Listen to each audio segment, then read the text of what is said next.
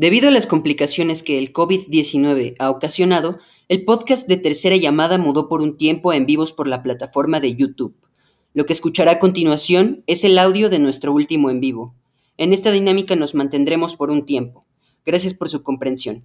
Esto es Tercera Llamada. Principiamos.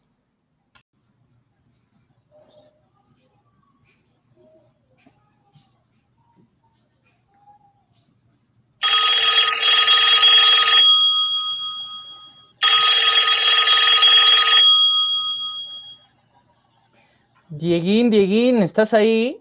Paulo, Paulo, ya aquí estoy, aquí estoy. ¿Cómo estás, Paulo? Fantásticamente, Dieguín. Estamos, estamos de vuelta aquí en nuestra sección llamadas, de tercera llamada. Otra vez, vale la pena resaltar la creatividad que nos manejamos, porque llamada, tercera llamada, traemos, traemos la onda, traemos la onda, mm, mm. el talento. El día de hoy, Pablo, tengo ganas de charlar con alguien que sepa de doblaje. Un tema pesado. Un tema pesado y que además con el cual ya estábamos coqueteando desde hace un rato, pero este, pero no habíamos podido platicar porque queríamos, queríamos traer eh, a, un, a un verdadero eh, sabiondo de este, de este tipo de materia, ¿no? Y no lo habíamos hecho hoy por fin hoy por fin se puede y hoy por fin ahondaremos mucho más al respecto de este mundo. Traemos, señores y señoras, a un actor de doblaje memorable. Incluso lo pueden buscar en internet si quieren para que no digan, ah, no, que traen a puro desconocido. Tenemos aquí a el actor Isaid Pelayo. Isaid Pelayo un fuerte aplauso. Vamos a recibir un fuerte aplauso. Aquí lo tenemos con nosotros. Sí, sí, sí. Le, decía a al principio de, bueno, antes de la transmisión, pero lo vuelvo a, lo reitero. Es un verdadero placer tenerte aquí porque, bueno, consideramos que los invitados que hemos traído han sido de mucho valor, y, pero ahora con este tema me parece que eh, eh no había eh, mejor, mejor invitado posible. Este, muchas gracias por aceptarnos la, la, la invitación acá. no, no, gracias a ustedes. Eh, me encanta el, trabajo que están haciendo con este programa y creo que es muy interesante eh, el, profundizar sobre los temas que se hablan aquí. Sí, muchas gracias. y bueno, les cuento un poquito sobre Isaid Pelayo. Isaid Pelayo lo pueden, ha prestado su voz a personajes como Fabio de la serie de Baby en Netflix, como Mickey en la serie de Iglesias también en Netflix, a Magnus en la serie de Vikingos, a Jake en la serie Una pizca de magia. Tenemos aquí a un, a un señor actor de doblaje un peso pesado, un peso pesado. Un peso pesado. Y justo para que nos venga a hablar un poco sobre este tema, que es el doblaje en México. Eh, uno de los sueños de la infancia, cuando uno escucha las caricaturas y escucha las maravillosas voces de, esas, de, esos, de esos personajes, y uno dice, wow, ¿quién, quién, quién, ¿qué tengo que hacer para, para que yo pueda hacer eso cuando sea grande, ¿no? Es la historia que muchos hemos escuchado acerca de el doblaje y quien se quiere dedicar a él. Y pues aquí tenemos con nosotros a alguien que dijo, quiero hacer eso y lo está logrando y está cada vez llegando más lejos, ¿no? Aquí lo tenemos con nosotros. Así es. Sí, pues eso, eso que mencionas de el, eh, que mucha gente llega por ese por ese medio del sueño, eh, fue exactamente como yo entré. Yo siempre, siempre digo cuando, cuando me preguntan que, que, cómo entré, eh, cómo fue que decidí entrarle. Este, yo cuando era niño y me metí a YouTube, apenas estaba empezando a, a ocupar la computadora y, a ver videos en YouTube, siempre buscaba las voces de los personajes de las caricaturas que más me gustaban, ¿no? Entonces, era un fan un super fan, me, me, parecía increíble eh, escuchar a la persona con la voz del personaje, ¿no? O sea, no sé, es un choque ahí eh, brutal que, que, sucede, ¿no? Este, entonces, pues yo jamás me, no sabía que había escuelas de doblaje. Me enteré porque me llegó de publicidad después, ya cuando, eh, más grande, ya cuando estaba, cuando estaba estudiando en la prepa. Entonces, pues empecé a investigar de escuelas de doblaje y, ya, pues empecé a, acercarme, a familiarizarme y eh, estudié en, una escuela que se llama Alegro, doblaje y locución, capacitación en doblaje y locución.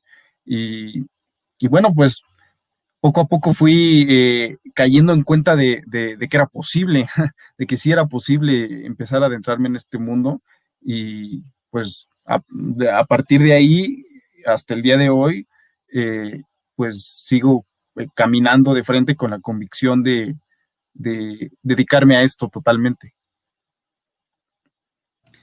Bueno, y justo pues hoy lo vamos a entrevistar para que nos platique un poco sobre su experiencia y, pues todo lo que nos tenga que comentar, ¿no? Acerca del doblaje en México.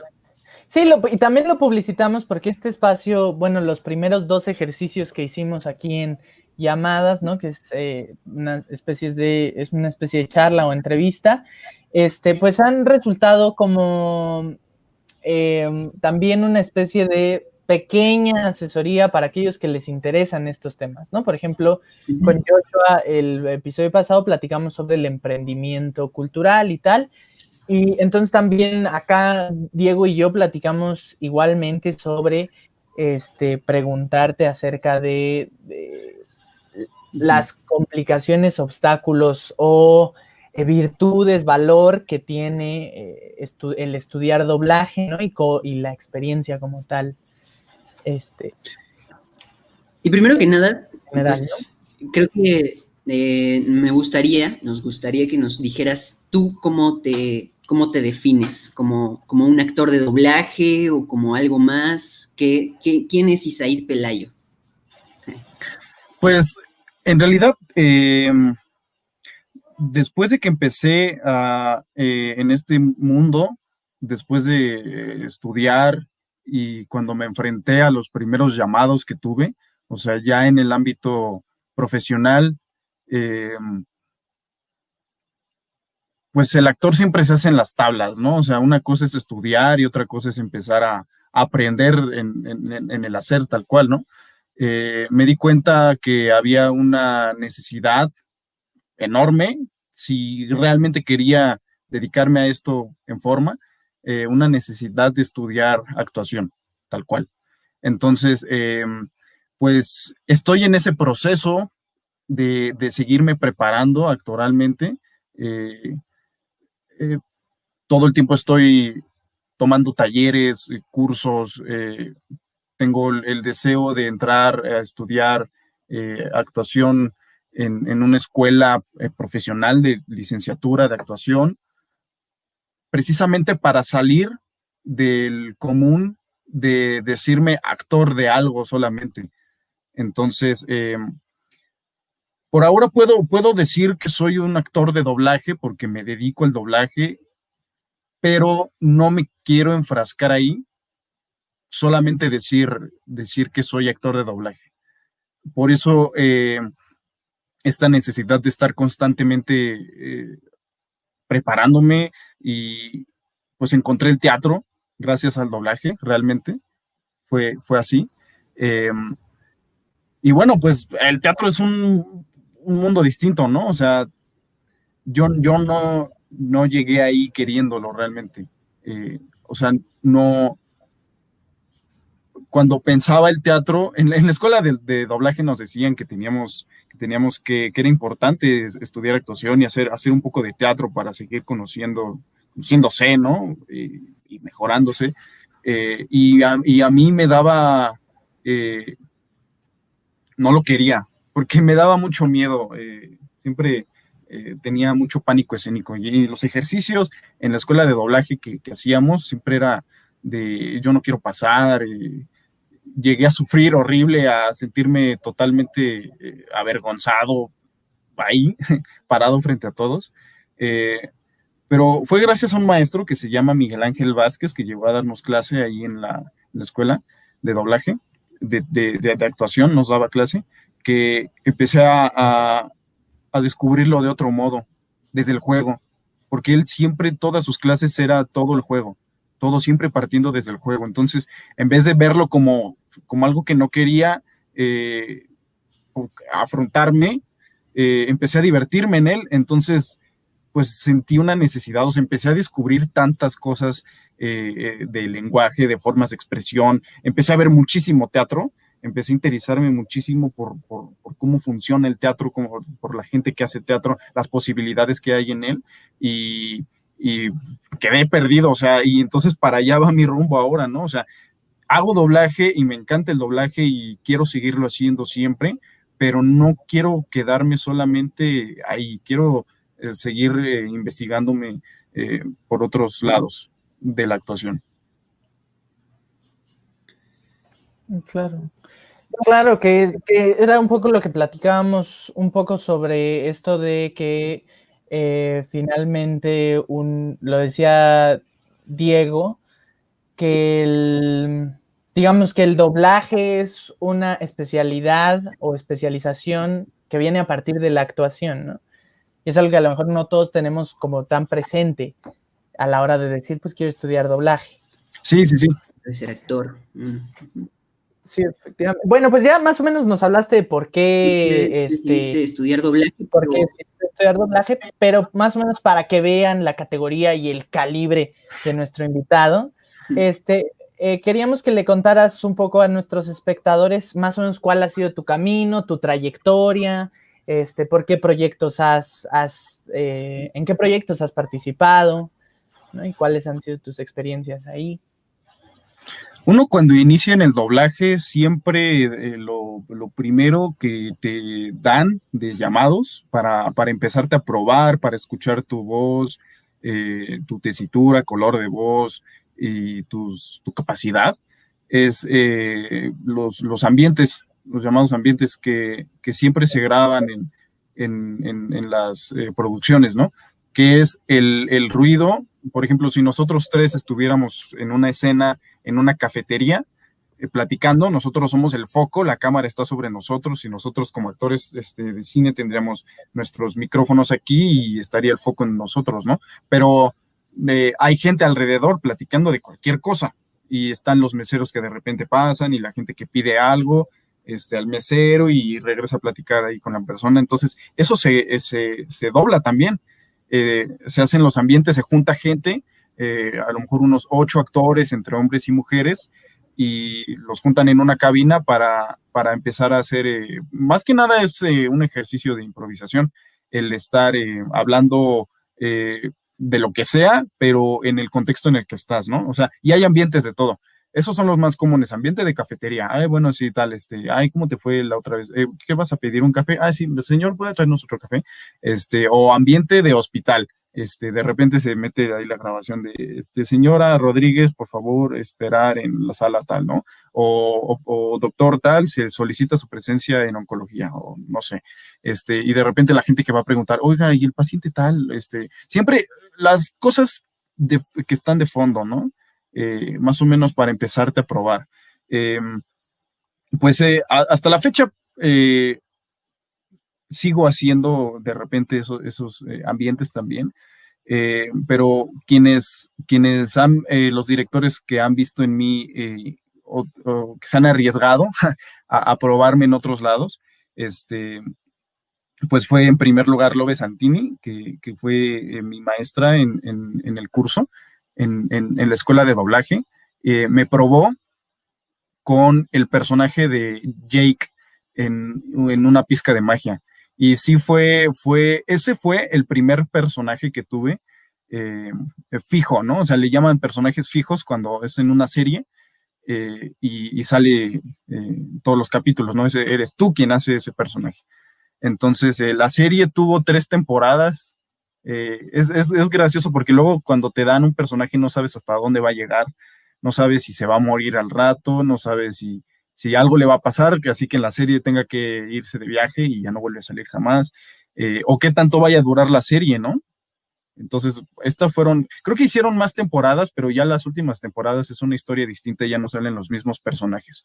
Pero bueno, em, pues fue, fue esto, o sea, enfrentarse a un personaje, a sostener un personaje, eh, a, los llamados largos de, de, estarse ahí, eh, o sea, estar totalmente metido, inmerso en, esa grabación, eh, pues como, como decía hace rato, pues se hace, realmente se empieza, el actor se hace en las tablas.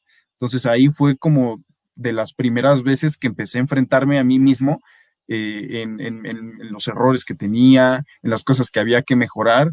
Y bueno, escucho el personaje ahora, sobre todo la primera temporada, los primeros capítulos de la primera temporada, lo escucho ahora y, escucho cosas que he grabado últimamente, por ejemplo, eh, eh, Baby, que, acaba de salir la, tercera temporada hace poco, y sí he visto realmente un avance, o sea, esto es de, tiempo también.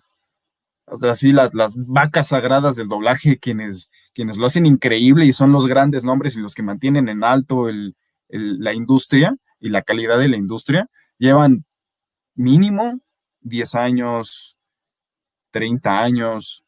Hay señores que llevan toda su vida en el doblaje, que iniciaron de niños y, por ejemplo, el señor eh, Eduardo Tejedo, ese señor lleva como 50 años en el doblaje. O sea, es toda una vida en el medio, ¿no? Y el señor, pues, es una fregonería cañón. Entonces, eh, pues sí, pues, eh, eh, por, ahí, por ahí han dado este, mi, proceso en, doblaje. hasta el día de hoy no, no he tenido la oportunidad de hacer tanto, sí lo he hecho, pero no he hecho tantas caricaturas, porque bueno, eh, muchos que, les llama la atención el doblaje y quieren el doblaje eh, es, mucho por estos personajes eh, que son muy entrañables de las caricaturas, ¿no? El hacer voces, toda, toda esta cuestión. pero y no ha sido por mí, sino el, cómo, cómo ha sucedido el, las oportunidades que me han ido dando. ha, estado más en haciendo personajes doblando actores de carne y hueso, más que caricaturas, aunque también he hecho caricaturas, o sea, sí, sí he hecho bastantes. Este, y me he dado cuenta de que también cada, cada eh, uno tiene, cada tipo de, de proyectos, o sea, por ejemplo, si hablamos de caricaturas como tal, o si hablamos de anime, que hacer una caricatura a un anime cambia totalmente, o sea, realmente sí no es, no es lo mismo. O hacer, por ejemplo, este, eh, marionetas, que también es otra onda, o sea, también tienen un ritmo de, al hablar, o hacer este eh, videojuegos, que ahí ni siquiera puedes ver la imagen eh, de lo que estás grabando, o sea, te vas más con el audio y, la gráfica, y hacer actores de carne y hueso. O sea, es, de lo que... ¿Perdón? ¿Has hecho video? ¿Has hecho doblaje de videojuegos? Hasta, ahora no, hasta ahora no he hecho videojuegos, pero sí sé perfectamente cómo funciona el asunto. Eh, eh, fuera, fuera del doblaje, lo que más he hecho y que es algo similar, no tal cual, porque eh, en, los videojuegos tienes la referencia del, en pantalla, o sea, sí tienes una pantalla este, de la gráfica. Entonces tú con tu voz y bueno, el, audio, ¿no? De, de, quien ya grabó eso y escuchas el audio y más o menos las intenciones por las que va eh, y, haces tu interpretación en tu idioma. Eh, lo que he hecho yo fue algo similar que fue para un audiolibro de los expedientes secretos X, eh, que era algo similar, porque bueno, un audiolibro narrado, pues tal cual, solamente es, es algo, es un, es locución eso, eh, tienes el texto y lo, y lo lees y bueno, vas pasando también por, por lugares, ¿no? De, pero eso es como muy, muy de locutor. Este, este trabajo que hicimos de, de los expedientes secretos X era más como a la onda de, de radioteatro, o sea, eh, actuación de voz, pero sí teníamos el referente del, del libro original. Entonces eh, yo escuchaba eh, las intenciones este, y también más o menos el ritmo del, del, este, del, audio original y yo trataba de, que quedara más o menos empatado, o sea, en, en elongación, este, y haciendo yo mi interpretación en mi idioma, ¿no? Eh, eh, eh, es como similar al doblaje, es que en el doblaje lo pasmas en, una imagen. Aquí el ejercicio era pasmarlo sobre otro audio, pero pues, o sea, haciendo la, la versión para acá, ¿no? O sea, para hablantes del español. Sí, sí, sí. Hay algo que me interesa mucho respecto a esto último que eh, mencionaste sobre las diferentes técnicas, o sea, o, los diferentes métodos utilizados dependiendo el material que se esté doblando. Este, me llama mucho la atención saber más o menos cómo es el proceso, si te da, si te, si tienes algún tiempo para hacer algún proceso analítico de indagación, de disección, así como este voy a ver a este actor, ¿no? Más o menos para ver qué intención este, darle a la hora de doblar. ¿Hay algún tiempo? ¿Va sobre la marcha? ¿Cómo es, digamos, tu proceso analítico de un personaje o de un entorno, de un A veces en, el cine eh, vemos escenas entrañablísimas, ¿no? O sea, bueno, un, ejemplo más cercano, muy, muy remoto, eh, la escena del Joker, cuando está en el programa, ¿no? De la película del Joker, cuando está en el programa y mata al, conductor. Eh, Joaquín Phoenix, pues tuvo todo un proceso para llegar a eso, ¿no? O sea, de mesa, de analizar su personaje, de investigar, de informarse de, llevarlo al cuerpo, de jugar mucho con, su, cadencia de movimiento, de su forma de moverse, su misma voz, su mirada, o sea, todo él, ¿no? Todo él sobre, sobre el ejercicio. Entonces, vemos una escena así de bien lograda y ahora hacer eso doblando nada más, o sea, con la voz, es difícil. Se puede hacer, pero solo lo puede hacer quien es un actor, un verdadero actor. Entonces, eh, por eso muchas veces el doblaje suena falso, porque no llega. Porque en el, en el doblaje tienes la imposición de llegar a, eso donde ya llegó el actor de cine que, lo hizo.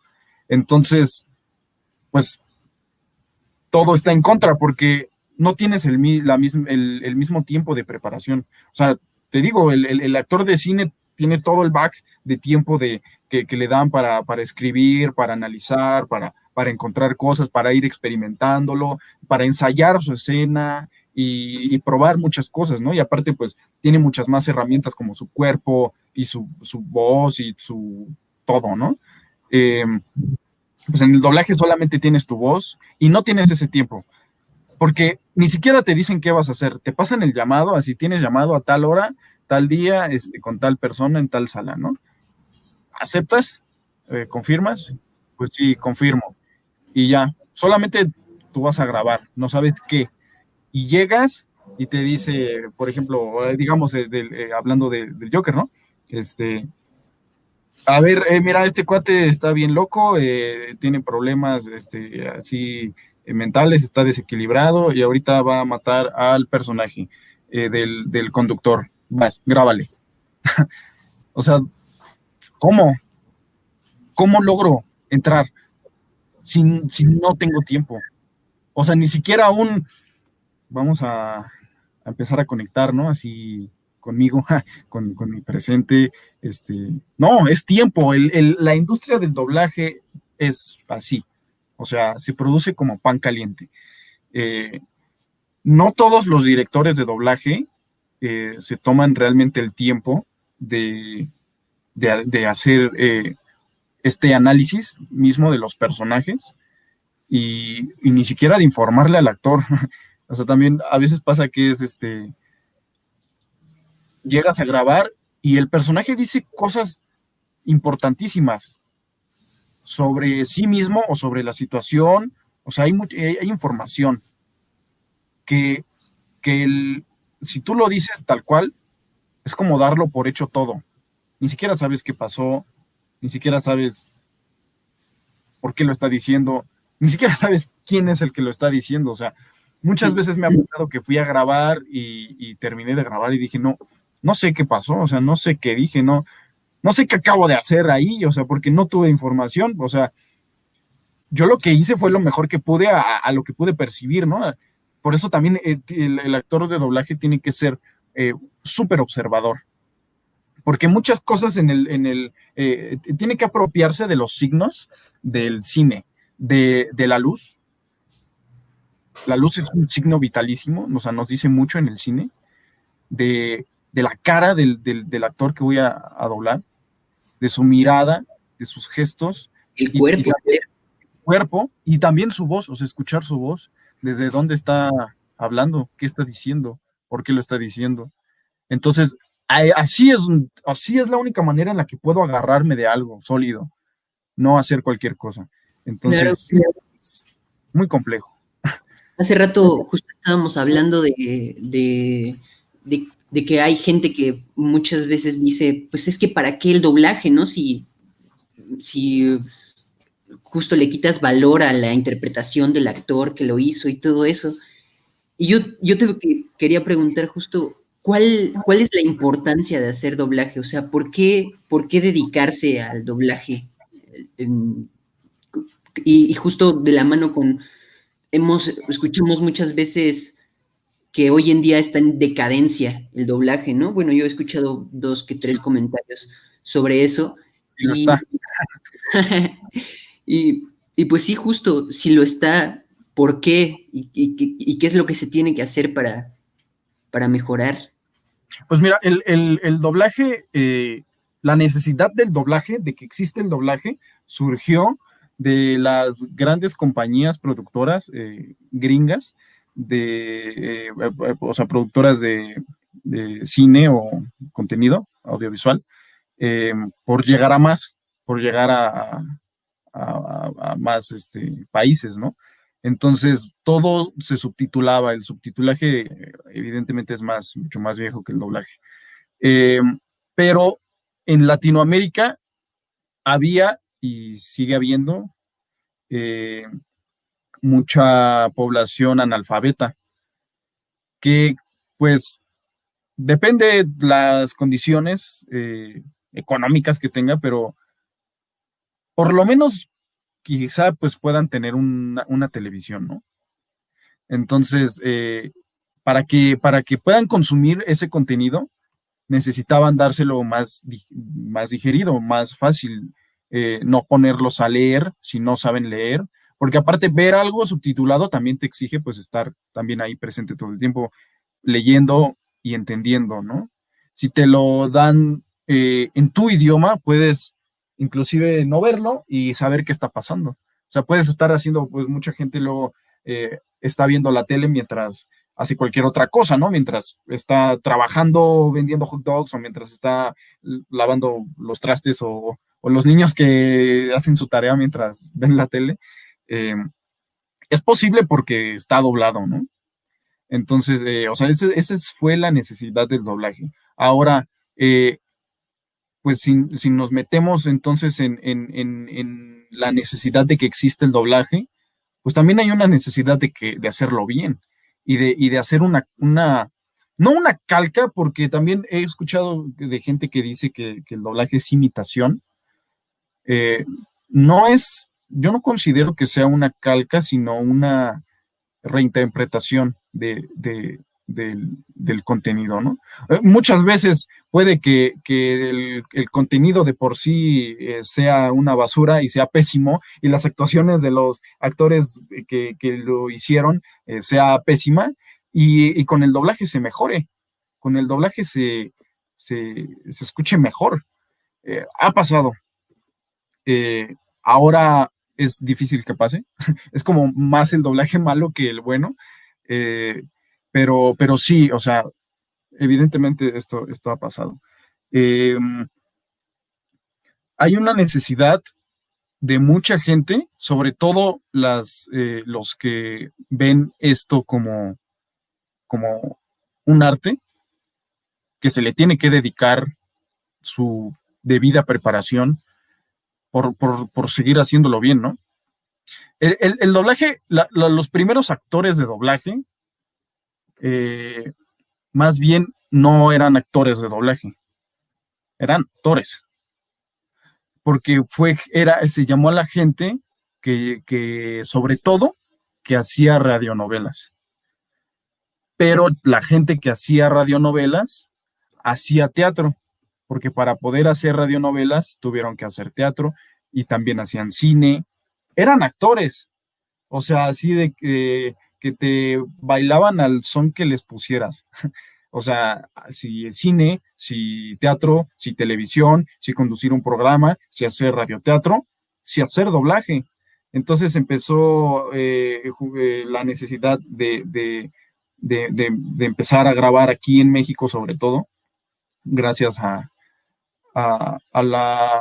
Ay, se me, se me, fue el nombre de esta productora, de, la, del, la de León, que sale así en, al principio. No recuerdo su nombre este, pero esa, esa productora fue la que, la que hizo el proyecto de, mandar este, mm. actores eh, de Nueva York eh, a hacer doblaje en, México. Y a partir de ahí... ¿No era la Metro? Golden Mayer, algo así, ¿no? Ajá. Sí, sí, sí. sí. Este, sí, esa. Eh, para, hacer el doblaje de sus películas y sobre todo de Tommy Jerry, que era la, caricatura eh, más importante que tenían en ese momento. Entonces, eh, después Disney eh, empezó a, interesarse también por, doblar sus películas. Disney tiene un papel importantísimo en la historia del doblaje, o sea, porque es como un, doblaje de super calidad, porque ya no solamente es la versión que se hace en, para la comunidad este, de habla eh, inglesa en Estados Unidos, sino es también la versión para estos, ah, para estos, estos de acá, de abajo, eh, todo, todo Latinoamérica, ¿no? O sea, no, por, eso no es, por eso es que digo que no es una calca del trabajo, sino es, es, una versión del, mismo trabajo, pero para otra comunidad, de otro, que habla otro, otra lengua. Entonces, eh, todos esos actores eh, por ejemplo, Tintán, que, era de los, de los que empezaron a hacer doblaje. Mi, tío Luis Manuel Pelayo, que, también eh, hacía, pues él hacía mucho cine, tenía un programa que se llamaba Sube Pelayo Sube y, hacía doblaje. Él, hizo a Bagheera, es la, pantera de, mm. libro, de, este, de la selva, ¿no? Eh, también por ahí uno de los aristogatos, no me acuerdo exactamente cuál, es el, personaje, pero bueno, o sea, era, gente, eran actores, o sea, era gente que estaba en el medio, sobre todo eh, en los inicios del doblaje en México, pues está totalmente relacionado con la, la, calidad del cine de oro, del cine de la época de oro. Entonces, este, o sea, por, por ahí va eh, ese asunto. sobre todo las caricaturas, ¿no? De Hanna Barbera y Sí, eh, eh, eh, Hanna Barbera, esa, esa productora también este, tuvo mucho, mucha importancia en, esto, en esto del, doblaje. por ejemplo, Don Gato. Me acuerdo, por ejemplo, de, Jorge, Jorge Arbizu era, ¿no? Que hizo a Scooby-Doo, a Benito Bodoque, que también o sea, es sorprendente porque, como bien dices, no es como tal una calca porque acá en Latinoamérica se le dio otra identidad a esos personajes, nos identificamos por otras cosas. Para allá iba precisamente Don Gato, ahora que mencionas a, Tatar Viso. Eh, Don Gato en Estados Unidos, en la versión en inglés, no triunfó nada. O sea, nada. La doblaron en México y tuvo un triunfo así cañón, o sea, eh, eh, de hecho mucha gente pues identifica al Tatar Viso por, sus personajes en, Don Gato, o sea, el Benito Bodoque y todo esto, pero también, también porque tiene, tiene esa, o sea, fue una nueva creación, todo, porque por ejemplo, en, no recuerdo qué personaje que tiene acento yucateco, eso es totalmente creación de aquí, o sea, para allá y nunca fue esa la, dirección de parte de, Estados Unidos, ¿no? De Don Gato, ¿no? Cucho, de, Sí, sí, sí, sí. O sea, y, lo que pasa sobre todo, o sea, con este tipo de proyectos es que tienen, eh, o sea, una, son nuevas creaciones. No, por eso es que no, no es ni imitación ni, una calca del original. Claro, y tampoco solo con las caricaturas, ¿no? También había escuchado que cuando doblaron las primeras de Star Wars, hicieron hasta un buen de, de efectos sonoros que hablaban por un tubo y, pues así, hay muchas historias de los inicios. Sí, sí, sí. Por ejemplo, eh, el, personaje, o sea, eh, igual algo que ha sucedido en el doblaje ha sido meterle eh, modismos, ¿no? mexicanismos también le, dicen, como, por ejemplo, en, en ahora que mencionas Star Wars, el personaje del robotcito azulito es R, R2D2. O sea, es R2D2. Se tuvo que haber llamado R2D2 o R2D2, pero eh, acá, pues, no sé, les pareció gracioso llamarlo Arturito. Entonces, eh, y en el doblaje está, así tal cual, o sea, en las primeras películas, este, así, así, así le llamaban, o sea, era Arturito. Y justo ahora ya están quitando esto, ¿no? Todo esto de los modismos mexicanos. Que se sí, es que sí hubo un abuso, o sea, realmente sí hubo un abuso. Si escuchas, por ejemplo, eh, los chicos del barrio, cuántas cosas súper mexicanísimas le metieron de de repente mencionar así como, ahí te va una de Luis Miguel o, cualquier estupidez de ese estilo, ¿no? Porque, porque como el doblaje eh, eh, en, en, México, o sea, se sostuvo desde, desde esta este, inversión de todas las productoras estadounidenses eh, en México, o sea, para que se hiciera el doblaje en México, porque aparte escogieron el, acento eh, de la gente de la Ciudad de México como el acento más llamativo, el más, pues es que aquí en la Ciudad de México, nuestro acento, bueno, nosotros hablamos con todas las letras, todas las letras, siempre pronunciamos todas las S, no, no nos o sea, tendremos un cantadito, todos cantamos al hablar, porque pues si no lo hiciéramos, eh, hablaríamos como robots, pero, eh, o sea, evidentemente hay un acento, pero eh, pues más que una neutralización del acento, porque pues tú como, como mexicano que radica en la Ciudad de México, llegas a hacer doblaje y, ya lo traes, ¿no? O sea, ya no, no tienes que impostar nada o trabajar en un acento en otro, que es lo que, lo que tienen que hacer la gente que vive en, en, otros países, por ejemplo, que, también hacen doblaje, en, Venezuela, en Argentina, en Colombia, en Chile, tienen que trabajar en eso, o sea, tienen que trabajar en, hacer una neutralización del acento, pues le llaman neutralización, pero pues es más como, como hablar como, como el mexicano, casi casi. Este. Justo sobre eso, yo te quería preguntar, este, ¿cómo ves hoy la situación del doblaje en México? ¿Cómo, está el asunto y, eso? Pues sí, ha tenido muchos problemas eh, en la historia. Eh, las vacas sagradas del, doblaje, eh, todos tuvieron su formación actoral. Y muchos, muchos vienen de la Andrés Soler, de la escuela Andrés Soler del instituto, cuando, cuando era súper de alta calidad, cuando, cuando tenían los mejores maestros y salió gente talentosísima de ahí eh, y están relacionados con, la ANDA. Eh, ahora, con la tecnología y el trabajo que han hecho los comunicólogos, de darle su lugar, o sea, de empezar a interesarse por, por el doblaje, o sea, eh, conocer los rostros de las voces, dueños de las voces que escuchamos y que conocemos perfectamente, pues esta gente tenía, tenía, tenía una super preparación actoral. Y, lo que hicieron los comunicólogos al darlo a conocer fue crear mucho entusiasmo en la gente decir, ah, bueno, entonces se puede hacer esto y hay escuelas para hacer esto, entonces vamos a hacerlo, ¿no? Pero se queda ahí, se queda solamente en el doblaje, se queda pues en la cara mayor, en, lo que veo frontalmente, ¿no? Atrás de mí hay mucha preparación actoralmente eh, y, de tablas también, o sea, de estarme ahí enfrentando. Entonces, pues empezó a entrar mucha gente en el doblaje, o sea, cada vez hay más gente. Hace rato estaba viendo en, una página, creo que fue en Wikipedia mismo, que, que por ahí hay una parte, dice, actualmente hay este, 300, eh, alrededor de 300 actores que se dedican al doblaje en México.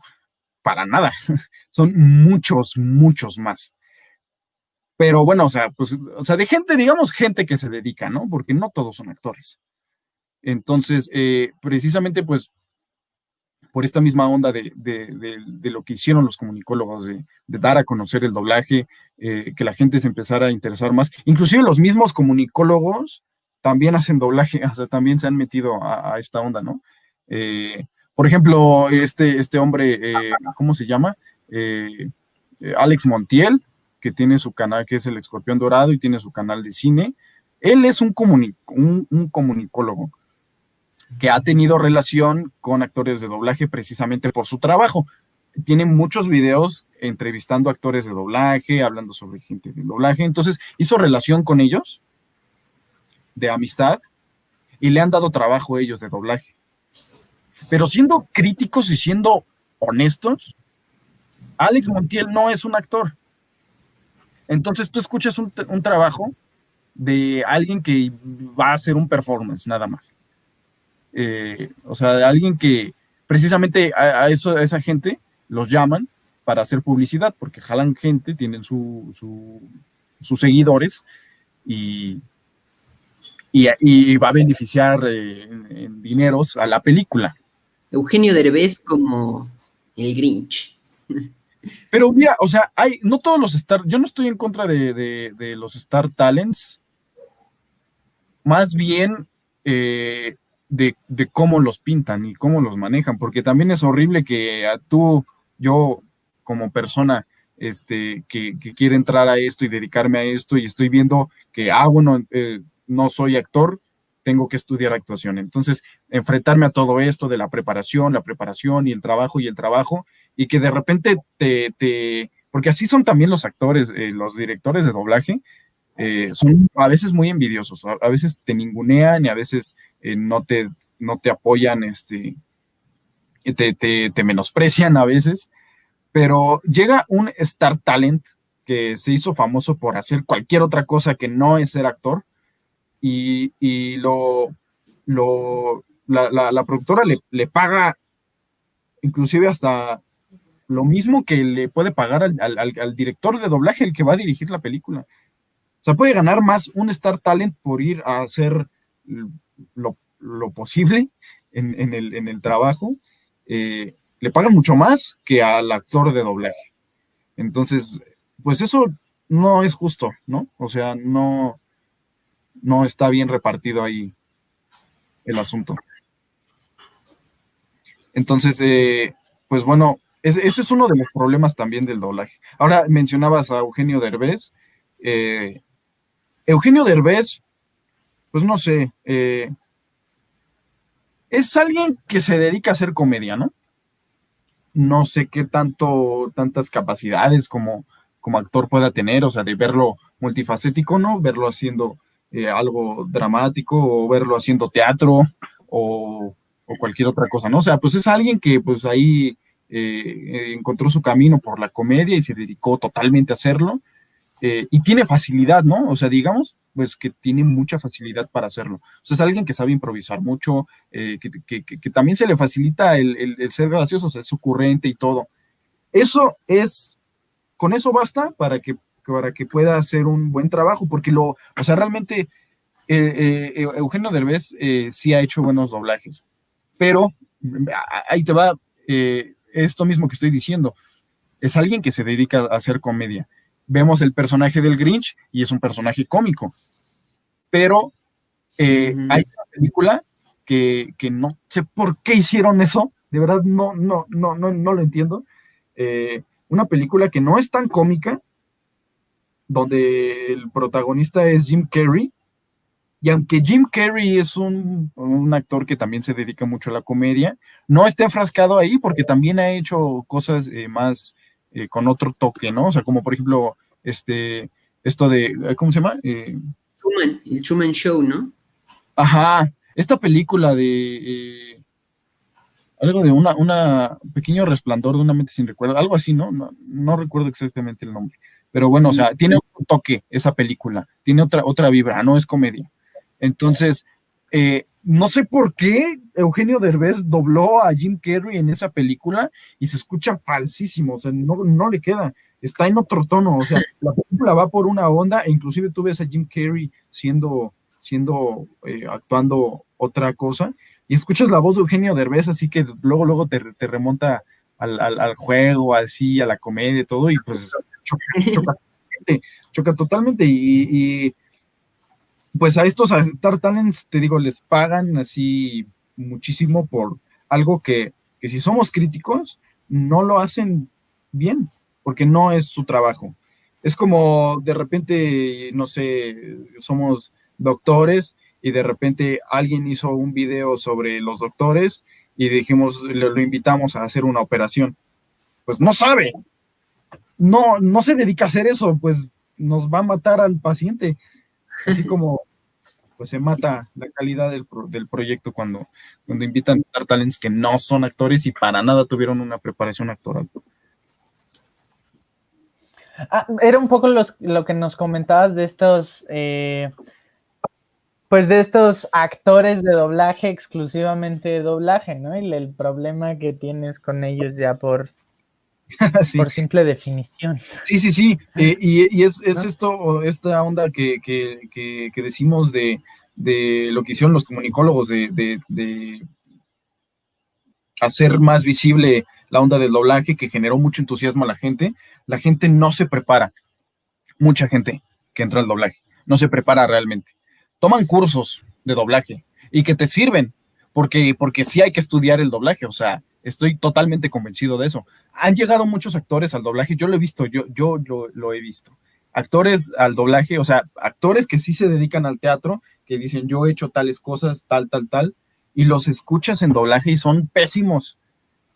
Pero porque es otra técnica, o sea, sí tienes que aprenderlo también. O sea, precisamente es una especialidad de la actuación.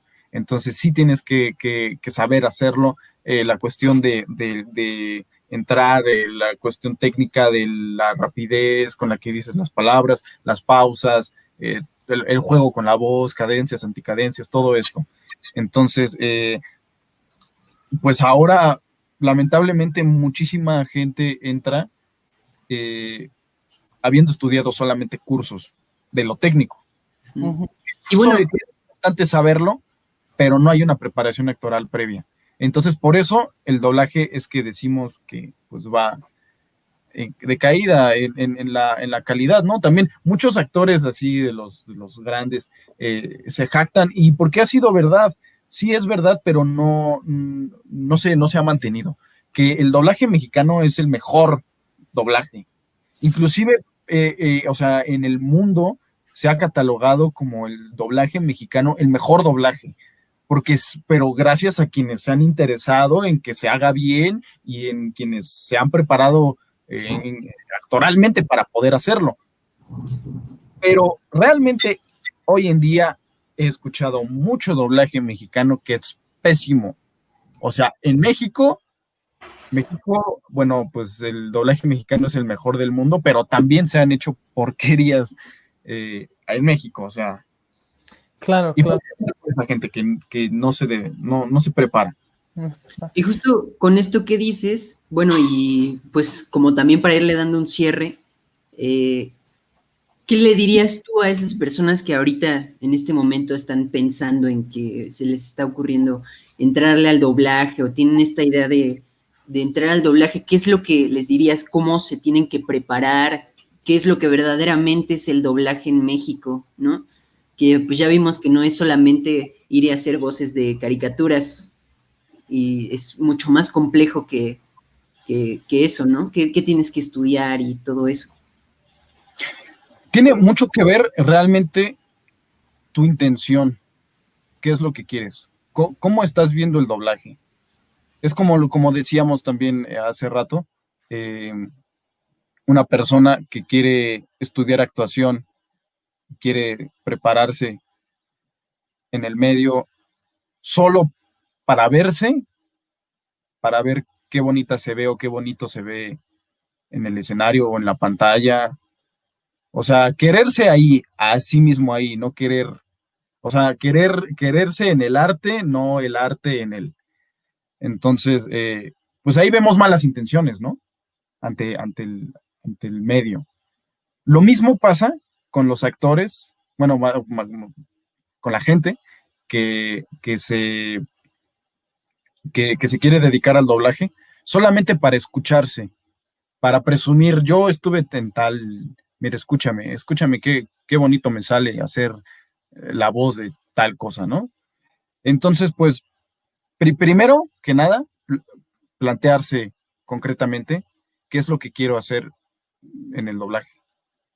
Si quiero hacer caricaturas o y que nada más me escuchen, pues entonces no, no, no te enfrentes a los personajes o no pretendas enfrentarte a los personajes complejos.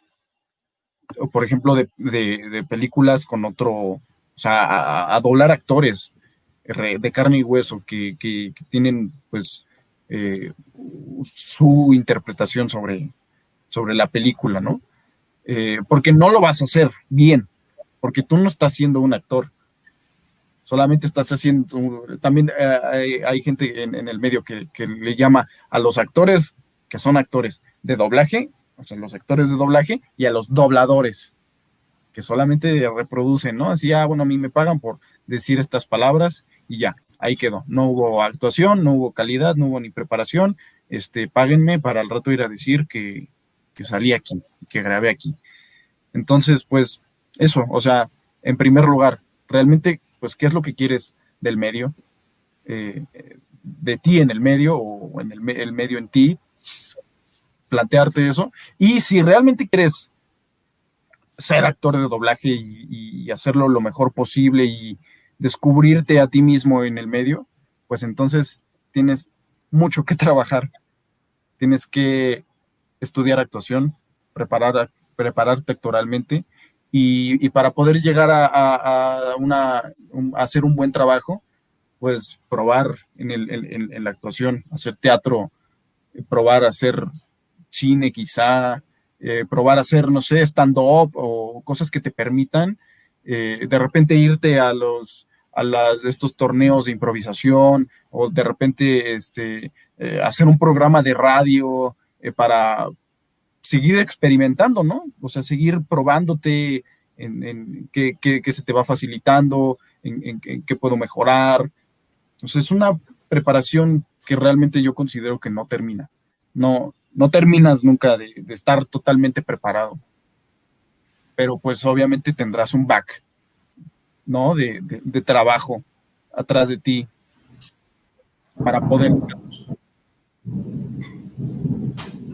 ya, habíamos hablado un poco de estos, o sea, de, la situación actual del doblaje y también de esto que mencionas eh, que se necesita para ser actor de doblaje, pero yo también te quería preguntar acerca de los obstáculos particulares con los que te has enfrentado en esta intención de, de dedicarte de lleno, ¿no? O sea, ¿contra qué mareas tendrá que bogar un, una persona que quiere dedicarse de lleno a esto y que quiere entrarle, ¿no? Y que quiere este, estudiar el panorama completo, ¿no? ¿Cuáles son los escollos o los obstáculos con los que se podría encontrar o con los que tú te has encontrado a lo largo de tu carrera? Uno de los, de los más grandes, eh, que, pero también, o sea, que, con los que me he enfrentado en el medio y que me ha hecho enfrentarme a mí mismo como persona, es el tener temple y fuerza y voluntad y seguridad, porque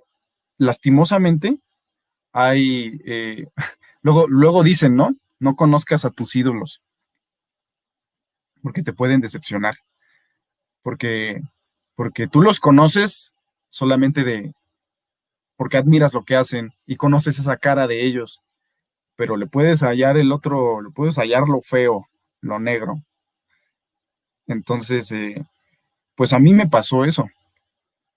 Muchos directores de doblaje son mala onda. Y precisamente lo que decíamos también hace rato, a veces te ningunean, eh, no te dan, eh, no te apoyan. Eh, si te pueden poner el pie, lo hacen. Hay, alguna vez tuve una experiencia con una directora que solo por verme ahí, o sea, prácticamente solamente por verme ahí, y este, queriéndome acercar a ella para ver si podía empezar a trabajar con ella, o sea, que me, que me diera llamados, solo por mi presencia me empezó a cuestionar demasiado. Yo sé que soy muy joven todavía, yo sé que sigo en un, en un eh, camino de preparación. Eh, ¿Qué pasó con Paolo? Nos abandonó.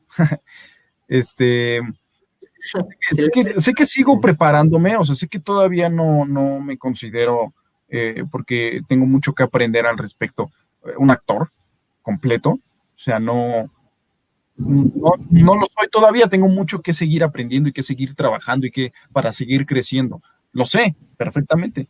Nadie nace sabiendo. Entonces, esta, esta directora me, me, cuestionó todo. Eh, le, me dijo, a ver, ¿de dónde vienes? Eh, ¿quién eres tú? ¿Qué onda? ¿No? Eh, le dije, ah, bueno, pues eh, yo en ese entonces ya tenía el, íbamos, estábamos próximos a montar la lucha con el ángel mm. en el taller este, con, con este profesor Miguel Ángel Vázquez. Entonces, pues yo ya, ya tenía mi poca experiencia ahí también, ¿no? De, de, de, de las clases con él, del montaje que estábamos haciendo. O sea, ya había diferencia entre no sé nada y ya sé este poquito. Entonces, pero pues también digo, considerando mi edad, ¿no? Y le, bueno, me dijo, este, a ver, ¿con quién has estudiado? Y le dije, pues con este profesor, este, ¿y cuánto tiempo? Y le dije, no, pues eh, llevo como siete meses en el taller. Me dijo, mm, es muy poquito, ¿no? Y le dije, pues sí, porque soy joven, porque eh, pues sigo preparándome. Y me dijo, yo trabajo con actores. ¿Y sabes qué es lo más gracioso? que yo estaba, eh, yo fui a reportarme con esa directora para hacer este, hacer sala le llaman, que es pues ir a ver cómo graban, ¿no? la, demás gente eh, que, ya, que ya trabaja. Entonces yo, yo llegué... Que tienes que hacer cuando estás empezando, ¿no? sí, sí, sí, es este, ahora sí que la hora nalga, ¿no? De estar ahí sentado, este, hacer hora nalga. Eh, entonces, pues estaba grabando un chico más joven que yo, eh, y yo lo escuchaba que lo estaba haciendo muy malo, pero pues nada, yo dije, ah, bueno, pues este, también de ver lo malo aprendes, ¿no? aprendes qué, qué, no hacer. Este, entonces yo lo, yo, yo lo veía así que andaba medio, medio mal, así como que no, pues, pues así, o sea, doblaje feo. Y, y después, cuando se fue el, el, el, chico este, el actor, este, y me empezó a cuestionar a mí la directora, eh, cuando me dijo, yo trabajo con actores, pensé luego, luego en lo que acababa de ver, que pues que entonces la persona que, estaba trabajando con ella no era actor. Y, pues dije, entonces, ¿qué, pues, ¿qué le pasa a esta señora? ¿Por qué, por qué tanta, por qué está tan a la defensiva eh, al respecto?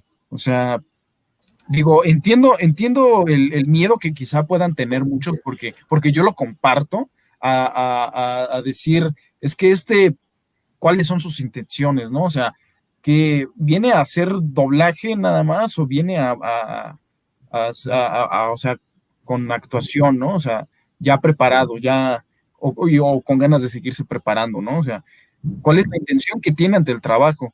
Pero pues están tan cegados y tan cerrados que para ellos todos los nuevos, todos, todos, todos, todos los nuevos eh, son fans del doblaje y nada más quieren así escucharse y salir en la tele su voz y ya. Entonces, eh, pues sí, desafortunadamente hay muchos, muchos directores que son así, que, son envidiosos, que son groseros. También hay mucha, lamentablemente tengo que decirlo, hay este, mucho acoso eh, de parte de, directores hombres hacia las compañeras, que pues no está bien. O sea, hay, sí hay cosas que no están bien en el, en el, medio, o sea, eh, eh, de esta onda de los, el, poder, o sea, el, la gente que, tiene poder de ser director y de te, puedo dar llamados o no, y, jugar con eso, ¿no? O sea, te puedo deshacer si quiero. Entonces, sí, pues yo me he enfrentado a eso. O sea, me ha tocado, me han tocado groserías fuertes, o sea, que me han hecho, o sea, de ser muy groseros conmigo. Pero ahí es donde, donde, donde, por eso digo que me he probado a mí mismo, ¿no? ¿Qué tanto aguanto? ¿Qué tanta decisión tengo y dignidad de decir, a mí me vale quién eres tú? O sea, tendrás el poder que tengas y serás quien seas en el medio, pero eres una persona y yo también soy una persona. Entonces, no por el poder que tengas o el nivel jerárquico en escala de, ser alguien en este medio, eh, no por eso tienes que ser así conmigo. Entonces yo con todo y mi dignidad, pues puedo decidir yo no trabajar contigo. O sea, yo no, yo no voy a soportar esto. O sea, también tienes que ser fuerte en ese sentido. O sea, darte a respetar totalmente y ser muy seguro de ti. Porque también si, si, si ven que llegas con miedo a, darte a conocer, pues van a decir, ¿este qué? O sea, no, ni siquiera está seguro de sí mismo, entonces, pues no voy, no, no confío en él. Entonces es, fuerte, o sea, sí, sí se necesita para, para desafortunadamente también eso funciona como por palancas, ¿no? O sea, te van empezando a conocer, alguien ya, alguien de buena manera te dio el chance y vio que, que sí eres un buen elemento, te puede recomendar con otra persona, ¿no? Pero este es estar eh, haciendo relaciones con, con, los directores, también de repente con los compañeros. Nunca sabes, hace, hace a principios de año un compañero de, doblaje que pues yo lo conocí en el trabajo, eh, muy, muy formal el asunto, me invitó a, trabajar en un proyecto este, de, teatro con él, con, la compañía en, la que estaba, ¿no? Entonces es, pues es, es importante eh, saber hacer relaciones, con quienes sí y con quienes no, porque también pues, o sea, hay, hay, hay, hay pirañas, hay, hay víboras en el medio, entonces no, pues no hay que juntarse con, la chusma. Por todos lados, ¿no? sí. En todos lados, básicamente. Pues sí. Eh, bueno, ya llegamos a la hora con dos minutos y no nos queremos alargar muchísimo, como luego solemos hacer. Entonces, este, me gustaría nada más que nos dijeras así para irnos como bien felices y positivos. ¿Qué es lo, qué es lo más bonito que te ha pasado en el doblaje? O sea, que ¿Cuáles son esas emociones que, que dices, wow, por esto vale la pena? Me, me, han pasado varias cosas que, cada que las, que, o sea, las recuerdo y en el momento de vivirlas me, me, confirman mi querer estar aquí en, en, esto, que una fue tener la posibilidad de ver a un, actor, un actor que se dedica al doblaje, a sublimarse, o sea, tener eh, verdad en sus palabras, o sea, hacer una actuación verídica, o sea, eh, fue el, el, señor Arturo Mercado Jr., que es la voz de Mickey Mouse, hijo del super señor Arturo Mercado, que también tiene un es, un señor doblaje ese hombre, o sea, también tiene una importancia enorme en, el, doblaje mexicano. Este, este, este, hombre es su hijo, Arturo Mercado Jr. Fue una escena donde e, e, el, personaje que estaba grabando él era gay y se enteraba que, había eh, que le que tiene VIH. Entonces era muy fuerte para él en esa escena, para el personaje, porque era algo a lo que él estuvo huyendo mucho tiempo. Entonces el, ver los resultados y decir, sí tengo VIH, era una escena complicadísima. O sea, o sea, ya tienes eso, ¿no? De por sí, como ese reto actoralmente. Ahora hacerlo en doblaje, eh, respetando las pausas y la calidad de la voz, porque también cuando, cuando lloras, tu voz es distinta. Entonces, el, este señor ensayó toda la escena una vez y la grabó de una. O sea, a veces lo que pasa en el doblaje que estás grabando, se ensayas toda esta escena y, la vas grabando y aquí te equivocaste, te trabaste y bueno, entonces ya podemos partir de aquí en adelante, ¿no? Este señor la ensayó toda, aparte una escena larga y la grabó toda, así, la fue cosiendo. Y su voz escuchaba que le estaban sucediendo las cosas. Y yo volteé a verlo, así me asomé a la cabina y, estaba llorando, o sea, o sea, grabó la escena y le dijo el, director, ah, muy bien, muchas gracias, déjame aquí, nada más vemos este, acomodar ciertas cositas, ¿no? Entonces me, asomé y volteé a ver al, al, señor eh, Arturo Mercado y, estaba, estaba vulnerado, estaba llorando, estaba tocado. Entonces fue, fue impresionante para mí. De hecho, eh, eh, eso, eso lo vi con Lalo Garza. Eh, era, él estaba dirigiendo, o sea, yo estaba haciendo sala con Lalo Garza. Este, y, justo cuando terminó de grabar, así cuando terminó la escena, volteó a verme Lalo Garza y me dijo, eso es ser actor. Y ya después se volteó con su ingeniero para, para acomodar ciertas cosas. Y dije, pues sí, solo así, solo siendo así, teniendo, pues el señor tiene mucha experiencia y ha hecho muchas cosas también. Solo, solo teniendo ese, ese, esa dedicación ante el trabajo y, el trabajo, el, talento es tu trabajo, realmente. O sea, quizás seas digno de, ah, yo nací con tanto talento. Puede que sea así, pero mientras no, es tu trabajo el que habla por ti. Es el talento de este, de este señor que, ah, que es su trabajo y toda su experiencia que tiene lo, que pudo hacer entonces de, plasmar eso ahí, ¿no? Y fue, impresionante para mí, dije, no, es que para llegar a esto sí, efectivamente se necesita mucho detrás. Y otra de las cosas, así ya para cerrar, de lo más bonito que me ha pasado fue quedarme, quedarme una prueba de voz. O sea, hacer un casting para, para un personaje, que de hecho eh, me, encanta, me encantó trabajar en eso, pero no he podido encontrar el proyecto porque era, era una película, creo, danesa, eh, que no he vuelto, o sea, la he buscado y no me aparece en ningún lado. Eh, el, nombre este, en, el, script se llama, era Sux, así Z-O-O-K-S, Sux, era animación, de esta animación que graban primero eh, con los actores reales, o sea, graban las escenas y después encima le, hacen eh, el, dibujo. Es como un tipo de, como de stop motion ahí, no sé. Em, eh, y era más o menos de historia similar como Hamlet, así como el, el papá que el tío lo mata y se queda con el trono y al hijo lo destierran y después, bueno, es un poco más eh, eh, igual el rey león, ¿no? Así, desterrado y luego este, el, encaminado otra vez hacia el destino que es pues el heredero, ¿no? Eh, algo similar.